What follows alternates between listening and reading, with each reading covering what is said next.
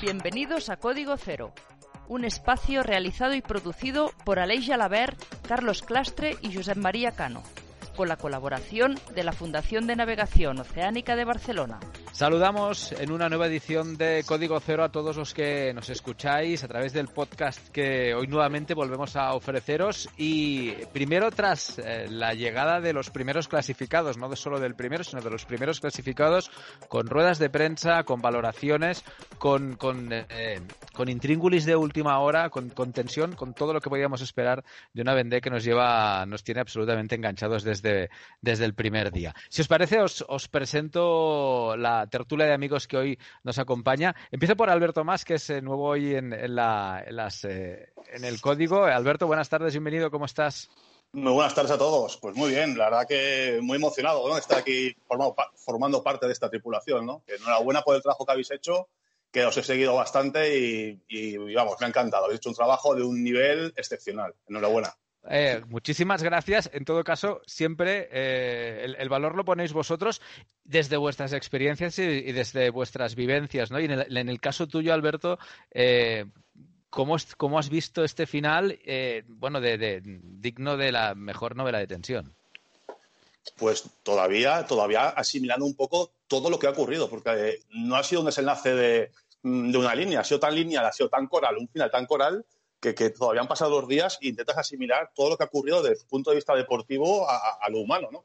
Yo creo que ha sido una Vendée Globe, bueno, yo creo que ha sido el, final de, de, unos grandes finales de la historia del deporte. ¿eh? Yo creo que, que, eh, después de 25.000 millas, 80 días de navegación, ocho barcos regresando, dando una vuelta al mundo ininterrumpida, regresando en menos de 24 horas, creo que, que es algo extraordinario, ¿no? Y, y, luego la llegada de cada patrón, cada uno con una historia detrás tan grande y tan potente que, todavía un poco, pues eso, ¿eh? asimilando un poco tanto deportivamente como, como, como del factor humano, lo que ha ocurrido, que ha sido algo increíble en, en los últimos meses, ¿eh? y lo que queda por llegar, ¿eh? que aún queda, queda, mucho. Exacto, y lo que queda por llegar, han quedado los primeros, han llegado los primeros, pero bueno, estamos eh, a partir del 11, estamos ahora esperando que vayan, vayan llegando todos.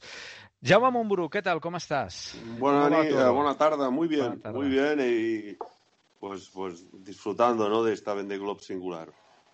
Eh, decía Alberto que quizás es uno de los finales más emocionantes eh, de la historia del deporte, eh, seguro de la historia de los últimos años. ¿Cómo lo has vivido tú y, qué, te ha, qué te ha suscitado, Jaume? Bueno, a mí lo primero, las llegadas me han, emocionado mm, porque creo que, como, como, hemos podido ver todos en las imágenes, la narrativa de la Vende Globe, el esfuerzo de los navegantes, la épica de esta regata, está, se ve y queda, se ve enseguida cuando los ves llegar. Y, creo que en este sentido, pues los valores que transmite la, eh, la, la, singularidad de esta dificilísima prueba extrema, pues creo que, que cuando llegan los navegantes podemos, podemos realmente nosotros como espectadores tener el privilegio de ver esta, esta pues, pues todo, lo, todo lo que supone ¿no? la Vendée Globe. Yo creo que en las imágenes pues, de la llegada, de, y más en este caso, en una llegada tan apretada, pues hemos podido todos percibir, ¿no? lo que es la Vendée Globe y la, fuerza que tiene esta prueba tan única, ¿no? Y en segundo lugar, yo, la reflexión que me hacía realmente es eh, eh, un poco la singularidad que ha sido esta Vendée Globe, porque eh, como hemos venido comentando, tradicionalmente la Vendée Globe ha sido una, una regata, mm, una prueba extrema por eliminación, donde al final solo podía quedar uno o dos y se, se disputaban al final pues la prueba. O sea, era una prueba por eliminación donde iban cayendo los, los, los, eh, digamos, los pretendientes, iban cayendo hasta que solo llegaba uno. Y en este caso ha sido eh, otra cosa, ¿no? Y por esto yo creo que va a dar para mucha tertulia, para mucho debate, para mucha reflexión, pero realmente es un tema apasionante, ¿no? Mm. Kiko Cusí, ¿qué tal? ¿Cómo estás? ¿Cómo va todo? Muy bien, buenas tardes. Buenas Encantado de estar con vosotros y de disfrutar de otro código cero. Eh, tu lectura, tu visión, tu valoración de, estas primeras llegadas y de todo lo que se ha contado hasta ahora. Mm, diría yo que no hay guionista que hubiera podido escribir un guion como este. Si lo hubiera escrito, todos hubiéramos dicho, qué exagerado, qué mentiroso. Pues no, esto es la realidad. Una vez más, la realidad supera la ficción. Esto primero. Y segundo, a mí me han impresionado mucho dos cosas de estas llegadas. Una es el, valor, el enorme valor de todos y cada uno de los patrones que corren la Vendeglobe. Tanto los que salen, tanto los que no consiguen llegar como sobre todo los que llegan. Y al llegar nos damos cuenta de la grandeza de lo que están haciendo. Y después me ha sorprendido también cómo han llegado los barcos de, rotos. Casi todo el mundo ha llegado con el barco muy dañado. Es decir, no solo era un tema de alerones rotos, sino de, hemos visto a un Dutreux que tenía el casco, que tenía la cubierta rota, a punto de partirse. Hemos visto a John LeCamp que desde el Índico está navegando con un barco que tiene el casco deslaminándose. Y así uno tras otro. Y a pesar de todo, se sobreponen.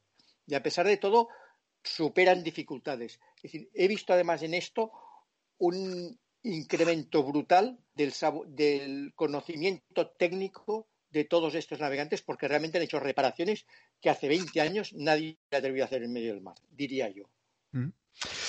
Aleix, Aleix Gelabert, ¿qué tal? Bienvenido. Buenas tardes. Buenas tardes a todos. Eh, bueno, pocas cosas más a añadir, pero yo por comparar, ¿no? Si no sé si os acordáis hace unos años en la última Volvo que llegaron el Dongfeng, el Mafre y el Brunel, que no se sabía quién iba a ganar y al final fue un final apretadísimo y parecía que eso era irrepetible y los comentarios muchas veces eran esto solo puede pasar en la Volvo porque los barcos son iguales y difícilmente esto podría pasar en otra regata oceánica y bueno, yo creo que, que, ahora se ha visto que ha habido muchísima emoción hasta el final y no solo de tres barcos, sino de, ocho barcos que han llegado en 24 horas y, y, lo compararía con, con, este final que parecía también irrepetible en su momento. ¿eh? Saber quién ganaría la Volvo en la última edición, en la última etapa.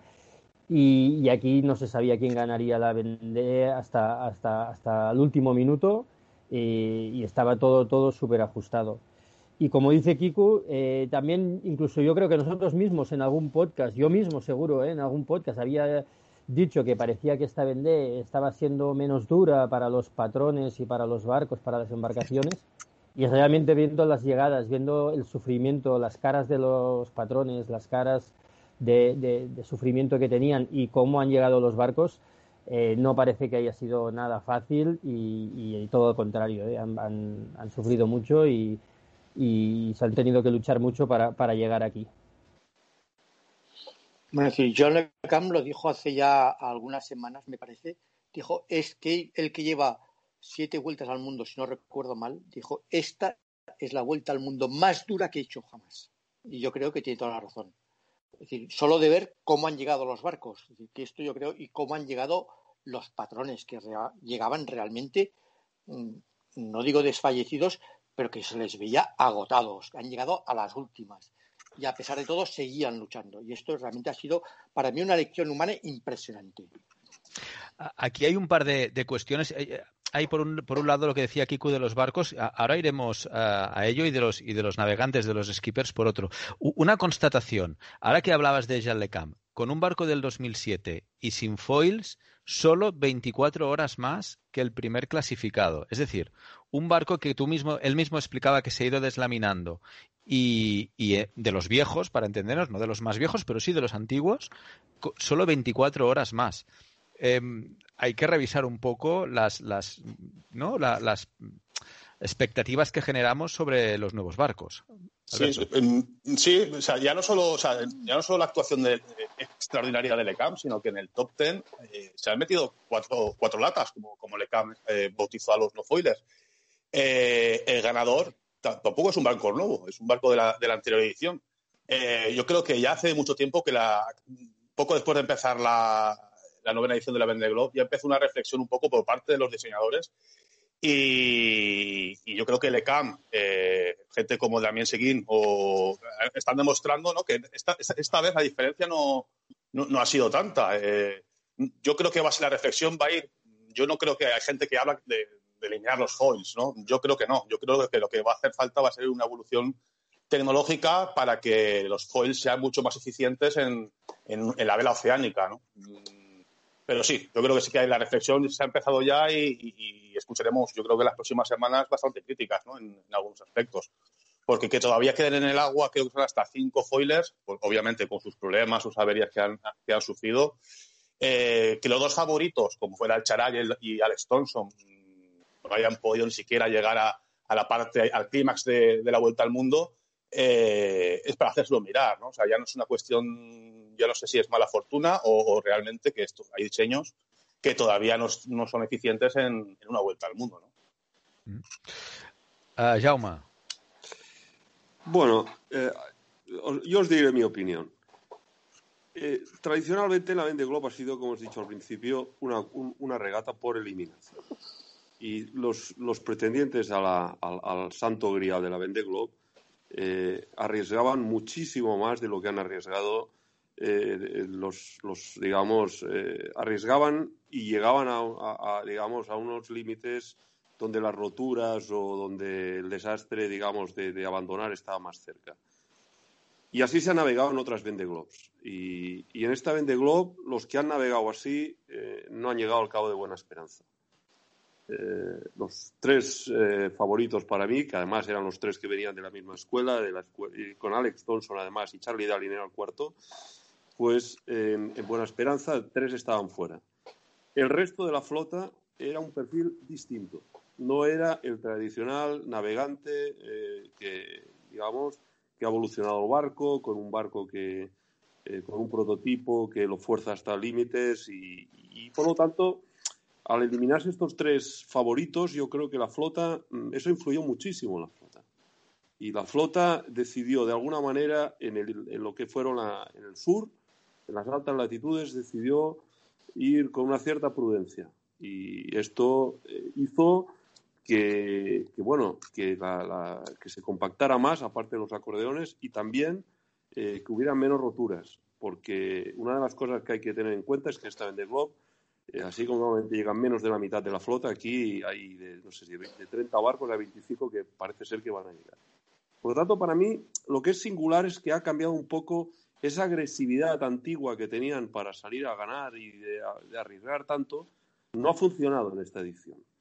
Y, por lo tanto, mm, la reflexión está por otro lado para mí, está más en si esta agresividad inicial que tenían los navegantes de otras generaciones eh, sirve ahora con los nuevos barcos. Y en cuanto al debate de los foils, eh, bueno, pues habrá que verlo. Los foils, mm, bueno, quizás otra generación de foilers más intermedios está por delante, pero yo creo que eh, no hay debate en que los foilers, en cuanto a la, regata ha vuelto a empezar, que ha sido en Brasil, el que no ha tenido los foilers, no los ha tenido al 100%, lo ha pagado. Por lo tanto, yo creo que se han llegado para quedarse.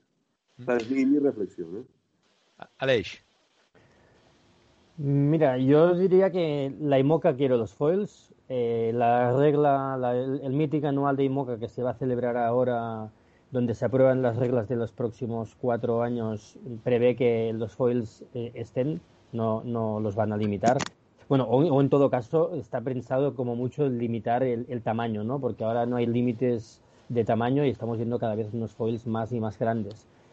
Eh, y a lo mejor alguna restricción en este sentido va a haber, pero los foils yo creo que no se van a eliminar y van a seguir estando allí. Eh, sí que es verdad lo que dice Jauma, que en esta edición los favoritos no han estado y no han estado apretando, pero yo creo que se van a sacar también muchas conclusiones de, de cómo ahora la gente ha, podido navegar con los foils en el sur, que no se había probado antes, y se va a tomar buena nota por parte de los diseñadores para, para en un futuro, para los próximos IMOCA que se construyan, eh, bueno, pues intentarlos hacer con más fiables y menos radicales que, a lo mejor eran en esta ocasión que se han vuelto pues prácticamente en algunas condiciones pues no se podían llevar o incluso incontrolables no hemos visto varias imágenes de Charlie Dalin diciendo yo es que tengo que frenar el barco y no sé cómo hacerlo porque foil me toca en el agua y cuando toca en el agua el barco acelera y tengo que ir con muy muy poca vela o sea que de todo esto se va, se va a ir aprendiendo. Y Jean LeCamp también ha hecho una reflexión del tema de los foilers, los no foilers, siempre es muy interesante escuchar todo lo que yo creo que lo que dice Jan de Campo. Es una persona con una experiencia enorme y, y, cuando él habla de, de estas cosas es porque, bueno, lo has reflexionado mucho y, vale la pena vale la pena escucharlo. Yo creo que en el tema de los foils hay dos vertientes. Una es que la IMOCA parece ser que ha decidido mantener, quiere los foils, esto es evidente, como Aleix.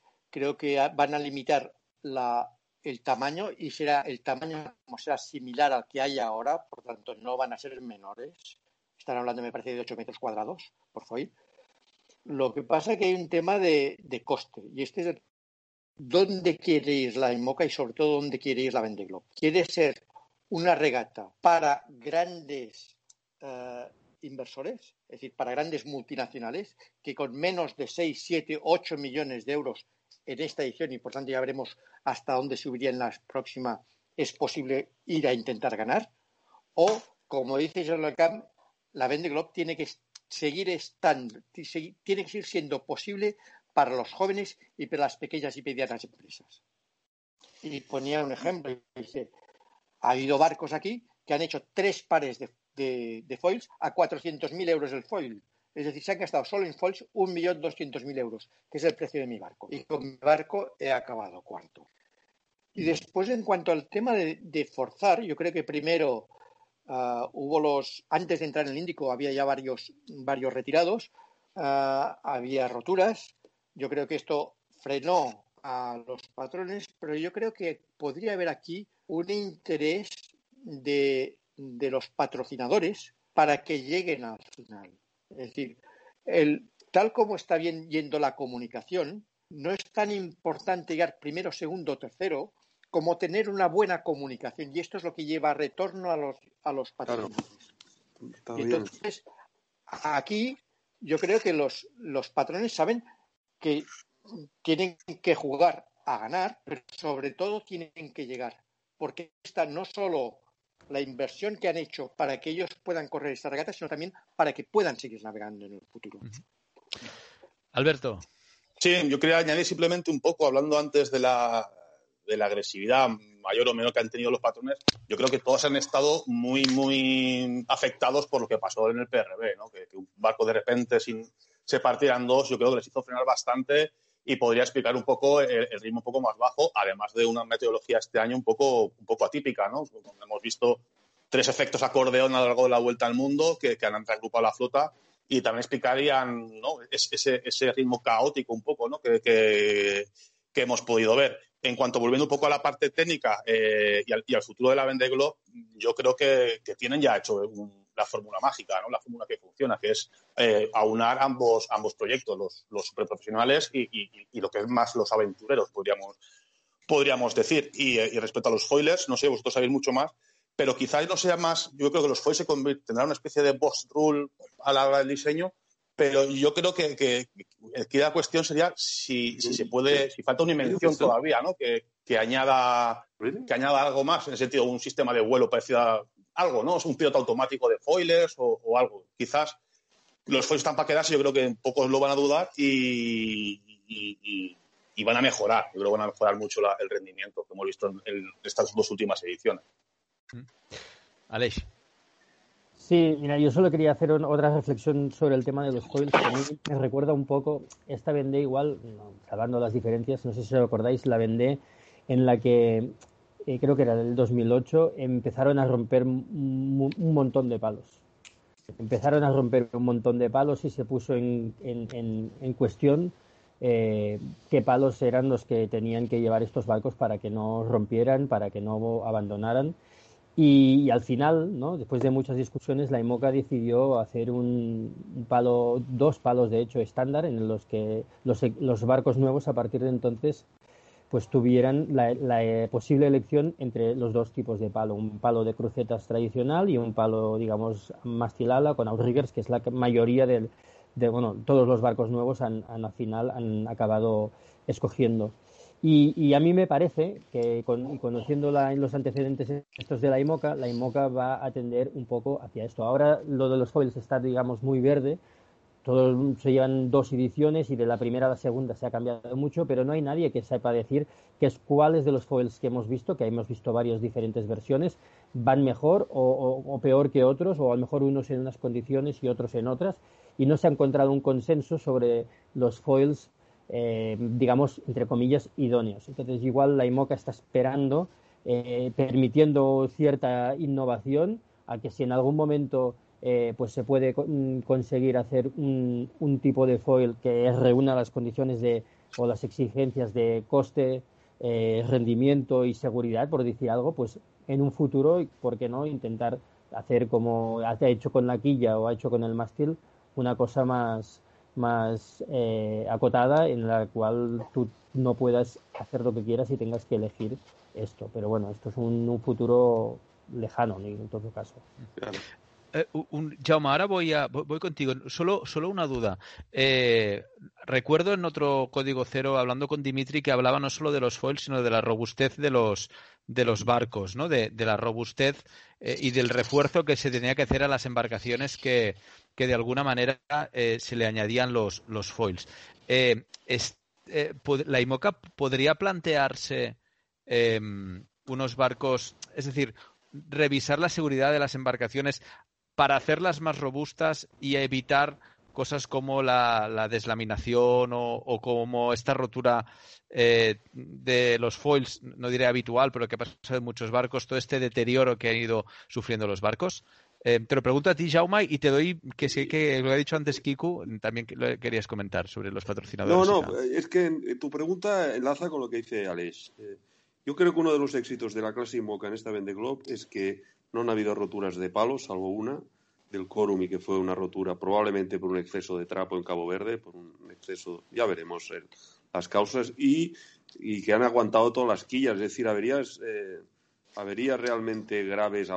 Jean Le Cama tiene una deslaminación, pero podía haber parado, es decir, rescates de barcos en el Índico, rescates de barco en altas latitudes, esa imagen de barcos eh, rescates un barco al revés, todo esto ya ha pasado la historia. Y yo creo que la clase Moca está muy acertada en unificar palos, unificar quillas y probablemente unificará un poco los foils porque al final, eh, y también enlaza con lo que dice Kiko Cusi, ¿no? a ver, mm, hemos, hemos cambiado de época en la 20 Club. Eh, mm, yo creo que todos hemos podido. ha sido mucho más rica desde un punto de vista de los espectadores esta edición con, una regata que ha llegado hasta el final con un montón de pretendientes que una regata por eliminación donde, donde bueno, iban cayendo uno como detrás de otro y al final quedaban uno dos y bueno, era, era otro relato, ¿no? Yo creo que ha cambiado el relato. la idea también está en cuestión la manera de navegar. Eh, recuerdo en la llegada los comentarios de los figaristas consagrados que estaban de comentaristas, Jan Elíes y mm, entre otros, que decían, bueno, eh, la clase Fígaro es una manera de navegar, quizá no es la única, porque lo que se ha visto aquí es que la jerarquía de la clase Fígaro eh, pues no, ha prevalecido. Hasta ahora era un poco la que marcaba la ley de, de cómo se navegaba y quién ganaba la Vende Globe, ¿no? Tenía que pasar por la clase Fígaro y ninguno ha pasado por ahí, o pocos han pasado. Con lo cual, estamos entrando en una nueva época donde los barcos van a ser más fiables. Yo creo que las, las comunicaciones también permiten reparaciones más fiables, los equipos de tierra, etcétera, es decir, las comunicaciones, excepto el caso de Kevin Escopier, que, habría que analizarlo. Yo creo que estamos entrando en una vendée mm, donde habrá más fiabilidad de barcos, donde eh, los patrones van a, apretar menos porque saben que, eh, bueno, que la comunicación, como dice Cusí, de que pueden pasar muchísimas cosas. Y bueno, quizá los foils pues se buscará una fórmula para que estamos en fase de desarrollo de los foils. Pero sí que es verdad que la regata eh, ha sido realmente apasionante mm, para nosotros y seguro que para los regatistas, ¿no?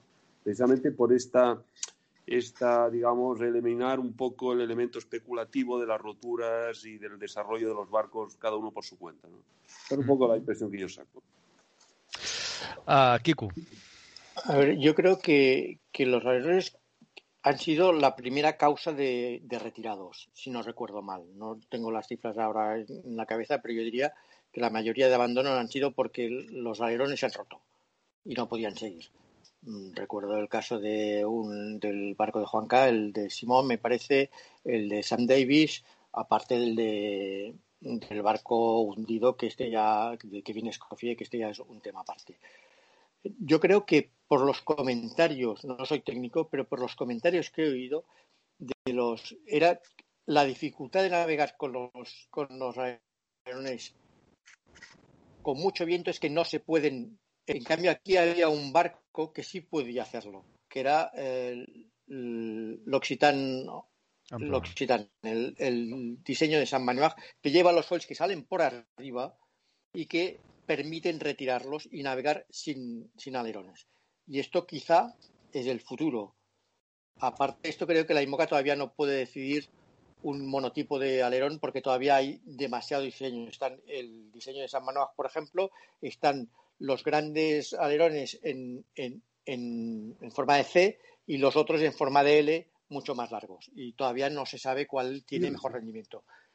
Uh, sí parece que evidentemente no van a permitir todavía los timones en T, que según todos los técnicos es la manera de mantener el vuelo de una manera más estable, pero que evidentemente en, solitario es dificilísimo hacer, a no ser que entres en una dinámica de, de pilotos automáticos que simultáneamente corrigen el, el alerón del timón, con lo cual ya esto ya encarecería muchísimo más la, la clase IMOCA.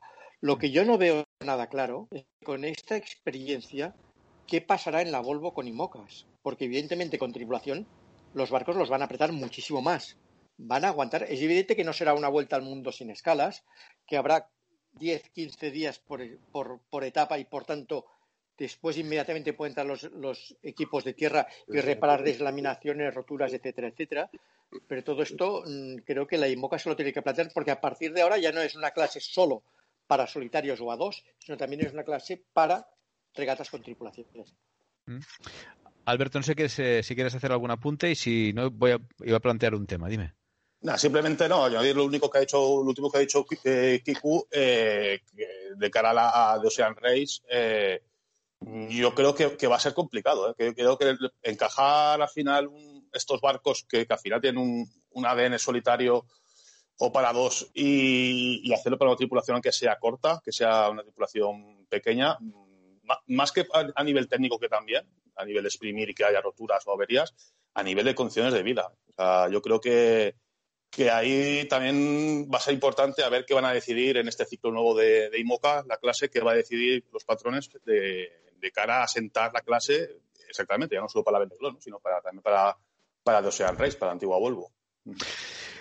Cuestiones de esta, de esta final de la, de la Vendée. Por un lado, ya se dijo cuando hubo eh, todo el tema de las compensaciones de tiempo, eh, me acuerdo que en algún, en algún podcast ya comentamos, Veremos si habrá polémica con las compensaciones de tiempo. Han sido determinantes. Al final, quien ha ganado, ha ganado por una compensación de tiempo que le ha permitido eh, adelantar y, que, bueno, que se considere llegar el primero, en, al menos en, tiempo. Por tanto, no sé si esto en un futuro eh, se tendrá que mirar o la organización lo tendrá que mirar con, con más detenimiento, porque al final acaba siendo eh, determinante, como se ha demostrado en esta ocasión. Y luego, el tema del el caso Boris Herman, que nos pone sobre eh, la pista de la importancia del tráfico también. Me acuerdo que cuando pasaba por Finisterre ya se quejó Boris de, de, un, carguero. Exacto, de un mercante que iban en, en rumbo de colisión. Es verdad y al final eh, un pesquero un poco más para allá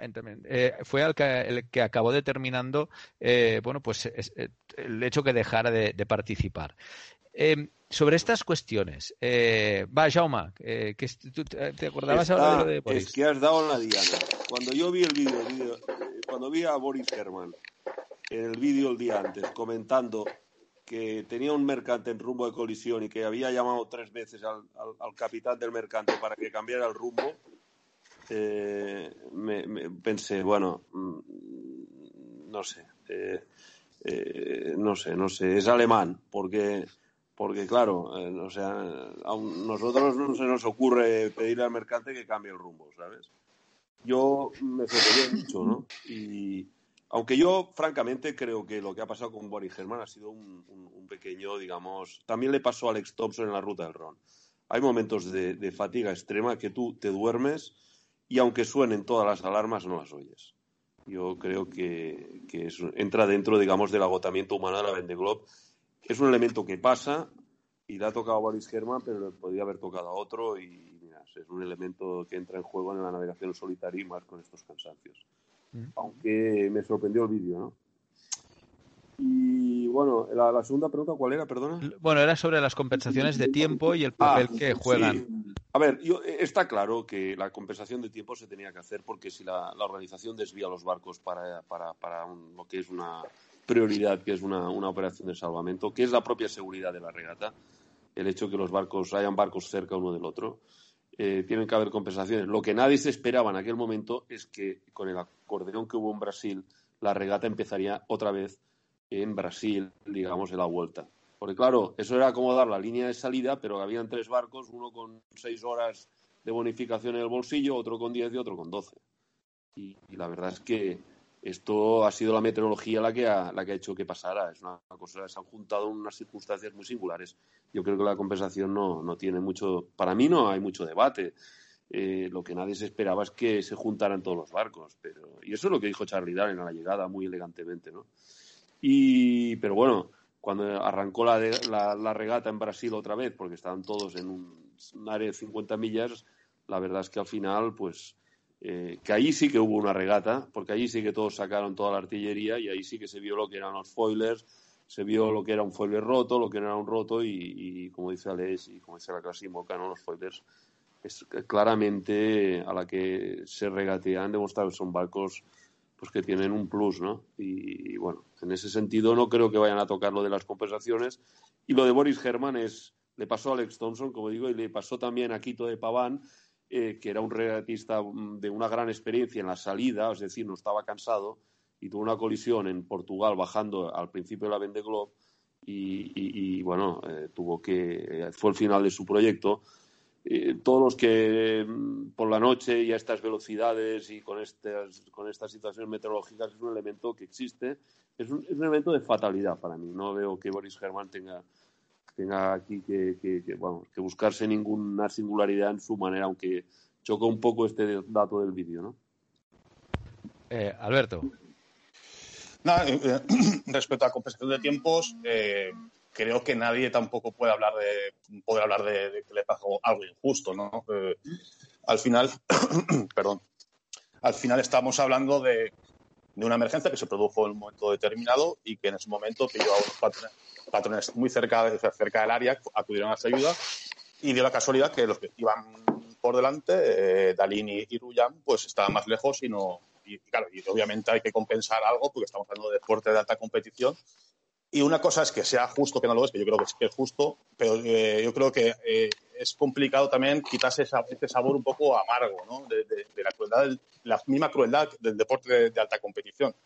Eh, no, le, no, le, daría tampoco, no creo que se están dando mucho más vueltas. Y, respecto a, a, Boris, pues un poco más que añadir. Yo creo que al final acabaremos sabiendo exactamente lo que pasó. También creo que, como decía Jaume, es el, la, fatiga acumulada que uno puede pensar, hombre, pero a falta de unas horas, ¿no? Pues, no duermas. Pero claro, estamos hablando de navegantes que llevan dos meses y medio en un ciclo de sueño tan, tan difícil de gestionar que, es entendible. O sea, que no, que tu cuerpo, al final es el cuerpo y el, cansancio lo que, lo que te hace tener que descansar, aunque sean unos minutos.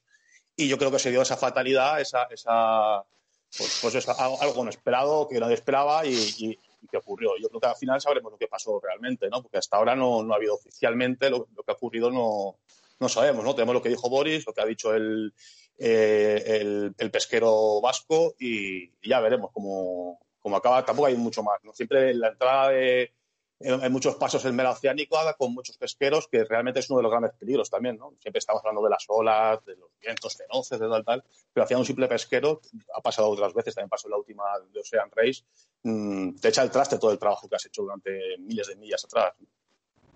Aleix. Sí, mira, yo respecto a Boris lo que, lo que diría es que, si os acordáis, ¿eh? cuando pasaron los, los doldrums, eh, estaban todos súper agrupados y yo creo que desde los Doldrums hasta Les Sables ha sido una, una carrera con el puñal en la boca a muerte para intentar ganar esta regata por parte de, de, los, digamos, los tres. Luis Barton también estaba allí, Charlie Dalin, Boris e incluso Tomás Rullán y Yannick Bestaven que estaba más atrás.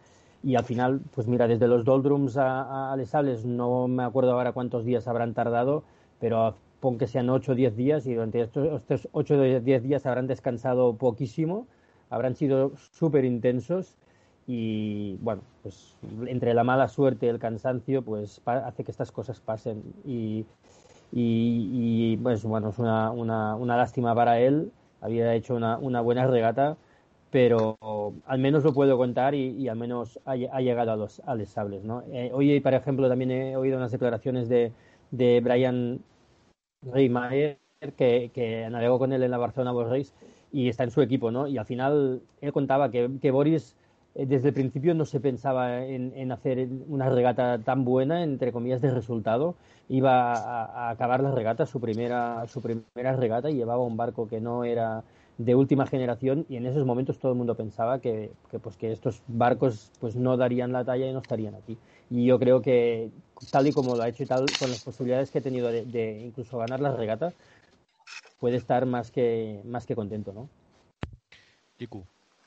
en cuanto a las compensaciones, volviendo a la otra pregunta que hacías, María, uh, yo la verdad es que cuando el jurado decidió las compensaciones me quedé sorprendido porque me las esperaban más grandes.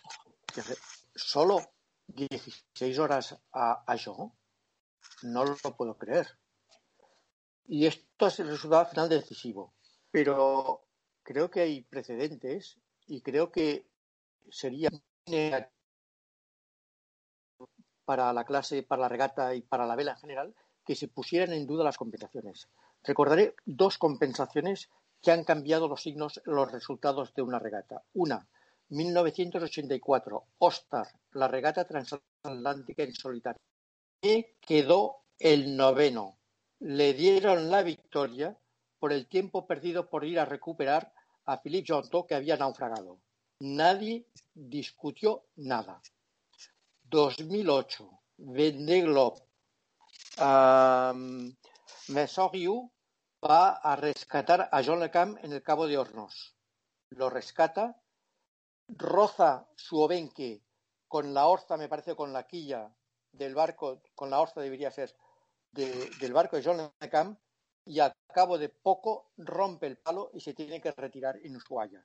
Le dieron tercero execuo de la regata porque era el lugar donde, que ocupaba en aquel momento. Y discutió. Y creo que además es justo que nadie lo discuta, porque estas son las reglas del mar.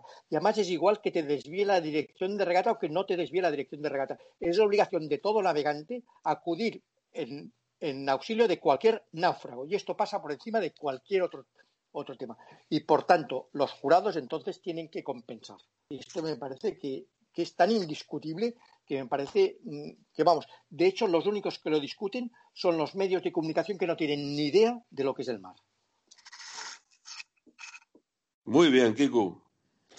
Deja de, bravo. Lo siento, pero es que a mí me ha sorprendido, me ha sorprendido y me ha dolido muchísimo ver en un gran medio de comunicación de nuestro país hablar de la generosidad y de la recompensa a la generosidad. Y lo siento, pero no es ni este, generosidad ni es recompensa. Si haces el bien, te darán un premio. No. Cumples las reglas del mar, salvas una vida y después te compensan el tiempo. El punto. No hay generosidad que valga. Aquí esto no es generosidad, es la obligación de, navegante. Muy bien. Dejadme hablar de los que quedan, eh, porque quedan todavía, mm, bueno, más de la mitad de navegantes en, para llegar, por un lado, y entre esta más de la mitad de los, de los skippers eh, Dida Costa, que lleva una. Bueno, recortándole millas a, Pip Hart. Eh, bueno, ahora, mismo estaba mirando. Eh, están a, relativamente a, pocas millas de, Pip Hart, una de la, uno del otro. de los que quedan y de Dida Costa, ¿qué? ¿Qué, qué pensáis? Es decir, ¿qué valoración hacéis? Yo ya dije que estoy seguro de que Didac tiene en la cabeza atrapar a el barco de, Pip y está haciendo la regata contra este barco. Recuerdo que lo comentamos en su día y es lo único que le falta para, para, cumplir todos los objetivos, porque eh, si va a entrar, digamos, dentro de los 95 días, vamos a poner un número entre 90 y 100, pues 95 días será un extraordinario resultado. Ha navegado bien, sólido y con su presupuesto, su proyecto, su preparación. Creo que Didac, eh, vamos, está, está cumpliendo todas las expectativas, aunque tenemos el privilegio de, del señor Alex Gelaber, que es el que sabe todo de lo que pasa en el barco y en la cabeza de Didac. Venga, vale. espera, no, espera. No, no, no, no, ya, no, no, no, sé lo que pasa por la cabeza de Didac. Didac tiene sus propias ideas y, en el barco realmente ahora hace varios días que, que, no he podido comunicar con él, que no sé exactamente. Pero bueno, como bien dices, seguro que él tiene en, en, mente intentar atrapar a Pip y, y, pasarla, ¿no? Sí que es verdad que en las últimas horas ha recortado millas, pero él ahora está jugando una carta, parece, ¿no? De intentar recortar un poco, digamos, eh, la curva, ¿no? Que están haciendo los demás, que están yendo un pelín más, más abiertos y, cogiendo un poquito más de, vuelta para, para, para, ir a buscar esa depresión que, que, les puede llevar hacia los sables. Y entonces Didac aquí bueno, está intentando hacer menos millas a ver si así le, compensa y, porque de velocidades van, van parecido. Entonces, intentando hacer menos millas a ver si así le compensa. Y respecto a tu pregunta también, José María, lo de los demás, yo destacaría también que hace poco ha, ha llegado Maxim Sorel, que ha llegado décimo, y lo ha hecho en unas condiciones bastante complicadas. En el Golfo de Vizcaya había una, una borrasca muy fuerte, tan fuerte que incluso l'Occitán en Provence, que hemos hablado hace un rato de él, le, le ha hecho dar media vuelta, ¿no? Es, es, digamos, entre comillas, bastante habitual que los patrones a veces frenen un poco para no entrar en una situación de meteorológica excesivamente complicada, pero es que él ha llegado a ir marcha atrás, ha hecho media vuelta eh, hacia la altura de Finisterre, se ha vuelto hacia el sur, hacia, digamos, dirección Lisboa, y eh, cuando ha, ha bajado una, unas decenas de millas, luego ha vuelto a dar media vuelta y ha ido para arriba para dejar que la depresión, la, la parte más fuerte de la depresión, pasara y, y, y, ahora parece que ya va a dirección de Sables con un tiempo un poco, digamos, de menos mar, pero todavía con mucho viento. Y, va a ser complicado ¿eh? para él y para, para Clarice Cremer, que también viene por detrás, que también tiene bastante ola y está en una situación un poco meteorológicamente complicada. Alberto. Pues nada, viendo un poco rápidamente el tracking, hemos estado hablando mucho de la llegada de los primeros, pero el grupo de, de, de Didac bate una pelea también a cara de perro. ¿eh? Se, se, bueno, se, se prevé, ¿eh? están, están hablando ya de 10, 11, 12 de febrero llegada de, este grupo y, yo creo que ahí vamos a ver también de nuevo una, un campo de ajedrez enorme para y a ver cómo cada uno ¿no? va, va, a afrontar las, la, llegada a meta. Eh, y luego, bueno, lo que ha dicho también Alex de, de, de Armel Tripón, que yo creo que al final, eh, qué pena que este barco tuviera tantos problemas eh, al principio y hemos podido verle en la, la, parte delantera, porque el grupo ha hecho también, ha sí. hecho una gran regata, ha hecho un, una regata enorme, y también a Clarice Cremer, ¿no? que va a acabar seguramente en duodécima posición como primera mujer en, en esta Vendée Globe. Y, y, también yo creo que es a, a destacar ¿no? de, de, de, lo que viene. Sobre todo la pelea de Didac, que está, wow, yo creo que va a disfrutar mucho, ¿no? Eh, ya que la llegada, a ver si tenemos un poquito, le, le acompaña un poquito la suerte y, y yo creo que a Pip la, la, tiene, la tiene en el punto de mira y, y a ver si puede saltar a sorpresa y, y que pasen muchas cosas, ¿no? Que es lo que va a pasar en este grupo, en este pelotón, van a ocurrir un montón, un, un montón de cosas, seguro. Kiku. Bueno, yo creo que, que Didac está actuando como un gran regatista, igual que hizo Yannick Verstappen. Si vas quinto y los cuatro primeros van por un bordo, tú, aunque sepas que, quizá seguramente el bordo bueno es lo que hacen los cuatro primeros, tienes que ir a por el otro. Y es lo que hizo Yannick Verstappen. En principio todo el mundo se iba hacia, hacia el este, pues digo, me voy al norte y veremos qué pasa. Lo, los, las previsiones no eran para darle la victoria. Dice, pero si sigo a los demás, seguro que no gano pues tiene que hacer otra cosa distinta. Dice que está haciendo lo mismo ahora con Pip. Evidentemente, los otros cuatro barcos del pelotón, de este pelotón, son barcos con alerones y, por tanto, en principio quedarán, quedan fuera de su alcance. Regata es con Pip. Evidentemente, si, sigue el mismo rumbo que Pip, no la va a pasar nunca. ¿Qué está haciendo? Está orzando. Y además me ha sorprendido, además, que está orzando en un barco que no lleva orzas, porque la suprimió. y está haciendo, está ganando Barlovento, está orzando más que Pip, está ganando Barlovento y está haciendo un, un VMG mejor que el de Pip y por esto le está recortando millas. Ya veremos, evidentemente es la apuesta. Lo tradicional es irte, caigo más, me voy a buscar antes las depresiones que vienen mm, desde el oeste, desde América, y entonces entro con vientos portantes. Bueno, si sigo a PIP así, se acabaré tres, cuatro, cinco horas detrás, voy a intentar otra cosa. Y puede, puede salirle bien o puede no salirle, pero significa que diga que está luchando cada metro hasta el final, lo cual creo que es muy buena señal. Es decir, no solo va, no es un aventurero que va a hacer una vuelta al mundo más, que sería su tercera, que no está nada mal, sino que es un regatista que se plantea regatear. Y recordemos que su barco es del año 2000 y que por detrás tiene, sigue teniendo barcos muchísimo más modernos, muchísimo más rápidos que el suyo. Pues eh, si os parece, nos quedamos eh, ahora mismo con dos puntos de atención. Por un lado, eh, esta llegada de, de Clarisse Cremé y, la de, evidentemente, Armel Trifón, que lo hacen con un, una borrasca espectacular. Y a partir de aquí, eh, esta, bueno, esta lucha que habrá en el grupo donde Didac va, bueno, de momento el último, esperemos que, como comentabais todos, recortando millas a los que van para adelante. De momento de Alan Roura no hablamos. Yo espero Pip, Alan ya llegará, si os parece, en el, en el próximo podcast, si, si todo va bien. Eh, lo vamos dejando hoy aquí. Eh, os agradezco muchísimo que nos hayáis acompañado. Jauma, no sé si queréis hacer una, un apunte final, Jauma, o como quieras.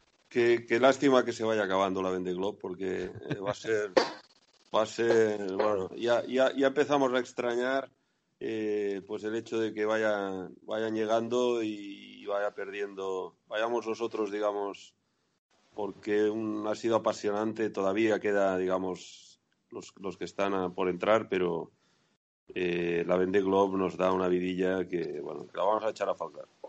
Muchas gracias Jauma uh, Alberto Ah, simplemente eso, qué, emoción y qué, fenómeno este, ¿no? El de, el de la Vende Globe. Yo creo que cada edición nos, sorprende para bien y, nos mantiene adictos, ¿no? A, esta vuelta al mundo. Y, simplemente agradecer pues, la oportunidad de estar con, con, todos vosotros. Ha sido, ha sido un placer, la verdad, muchas gracias. El placer es, es nuestro. Eh, a Kiku.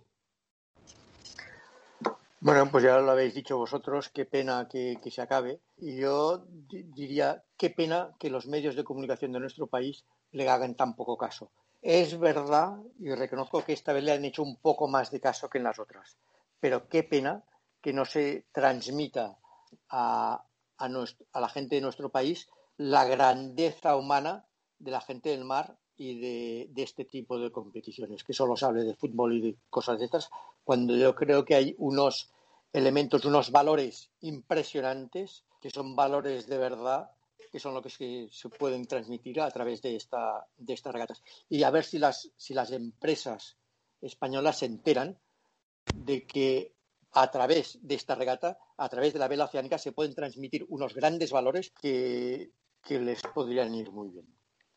Muchas gracias, Kiku. Ojalá. Aleix. Nada, pues despediros a todos. Ha sido súper interesante hablar de, la Vendée y es una lástima que se acabe. Y mira, ya que Kiku dice esto de los valores, no sé si visteis la rueda de prensa de Jean Lecam, que fue muy bonito, un detalle que tuvieron con él de ponerle un vídeo de que habían hecho unos niños en la escuela que le seguían y la verdad, pues eso que hablaba Kiku, ¿no? De los valores. Fue un vídeo precioso que además fue, estaba, yo creo que súper bien trabajado. Y, estos niños pues habrán aprendido un montón de valores, un montón de cosas siguiendo la regata.